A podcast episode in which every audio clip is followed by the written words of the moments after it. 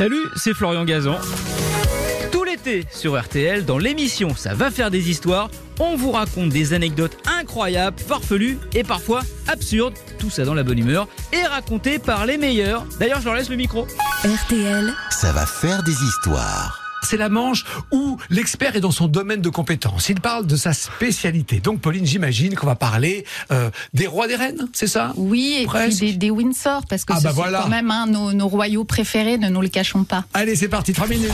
Alors moi, je vais vous parler de aujourd'hui d'Angela Kelly. C'est une femme que vous connaissez tous sans la connaître, puisqu'elle était à l'origine des fameux looks acidulés d'Elisabeth II. Vous Ah. savez, ces tenues euh, Oui. color block avant l'heure, fuchsia ou jaune citron, qui garantissaient à la une visibilité imbattable, quelles que soient les circonstances, et qui ont fait d'elle, à sa manière, une icône de mode.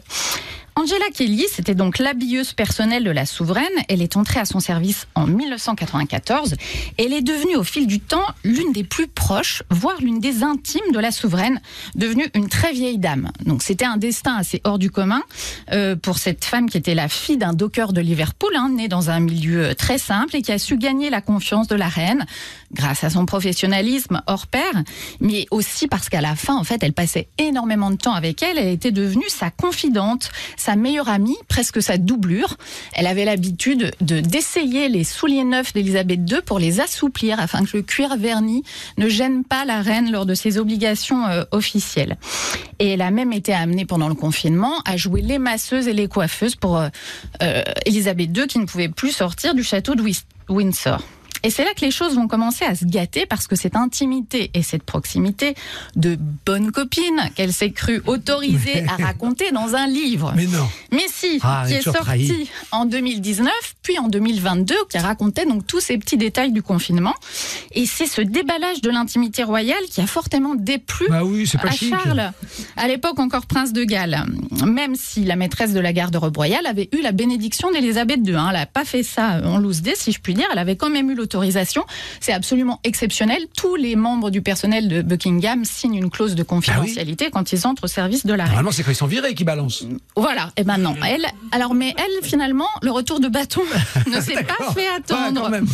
La reine meurt en septembre 2022, je vous le rappelle, et elle avait promis à Angela Kelly qu'elle pourrait garder son logement de fonction au sein du domaine de Windsor jusqu'à sa mort.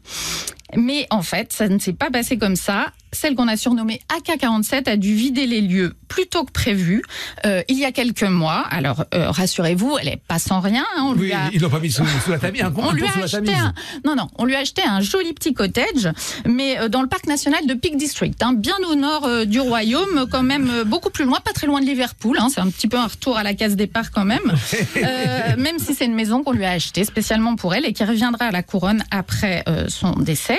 Et si en apparence Charles III a voulu la gratifier d'une décoration dans l'ordre de Victoria euh, au mois de mars, on peut penser que les adieux entre le nouveau souverain Charles III et euh, Angela Kelly n'ont pas été d'une chaleur extrême, puisqu'elle a laissé des commentaires assez sibyllins sur son compte Instagram, du genre euh, Peu importe, comme vous pouvez être gentille et généreuse, vous ne contenterez jamais une personne ingrate. Bon, Oui, d'accord. Ok, la vengeance. Ok. Donc elle est désormais finalement un petit peu exilée et euh, elle est sans doute en train de chérir les souvenirs de celle qu'elle appelait quand même au moment de sa mort sa meilleure amie. et je pense que sa fin de carrière devrait quand même inciter tous les proches du pouvoir à méditer euh, sur le mythe d'Icare. hein. Euh, toujours finalement cruellement d'actualité chez les Windsor. Quand on veut s'approcher approcher le soleil de trop près, on finit par se brûler les ailes. Ah oui, ah bah, encore une histoire sur les Windsor, il n'y a rien à faire, ça marche toujours. Et, ah, c'est vrai que euh, on- on- on- il était coutume d'anoblir parfois de les- des, des titres de noblesse aux, dames de compagnie, tout ça. Elle n'a pas eu droit à ça, elle. Non, mais Non. elle a eu des décorations, elle a quand, Quand même, même. été extrêmement bien traitée. Puis c'est vrai que c'est une très belle carrière, ça reste une très belle carrière, mais c'est une fin un petit peu en demi-teinte pour Mm. celles qui aimaient les coloris bien flashy. euh, Oui. C'est un petit peu plus terne. Oui, oui, ah bah Charles, redoutable, redoutable, redoutable. Ah, c'est intéressant, les Windsor. Merci d'avoir écouté cette histoire. Retrouvez tous les épisodes sur l'application RTL et sur toutes les plateformes partenaires. N'hésitez pas à nous mettre plein d'étoiles et à vous abonner. À très vite. RTL. Ça va faire des histoires.